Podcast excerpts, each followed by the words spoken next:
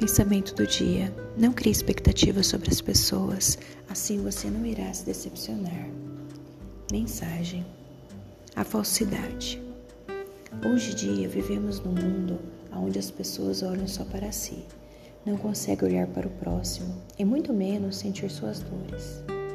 Às vezes é difícil acreditar que pessoas tão próximas da gente possam agir com tanta falsidade. Mas na verdade, a maioria das pessoas não gostam de você, e sim do que você pode proporcionar a elas. A hora que você não tiver mais utilidade, será descartado, como um papel jogado ao vento. Mas o tempo nos dá sinais. Às vezes um detalhe, às vezes um gesto. De qualquer forma, precisamos estar de olhos bem abertos.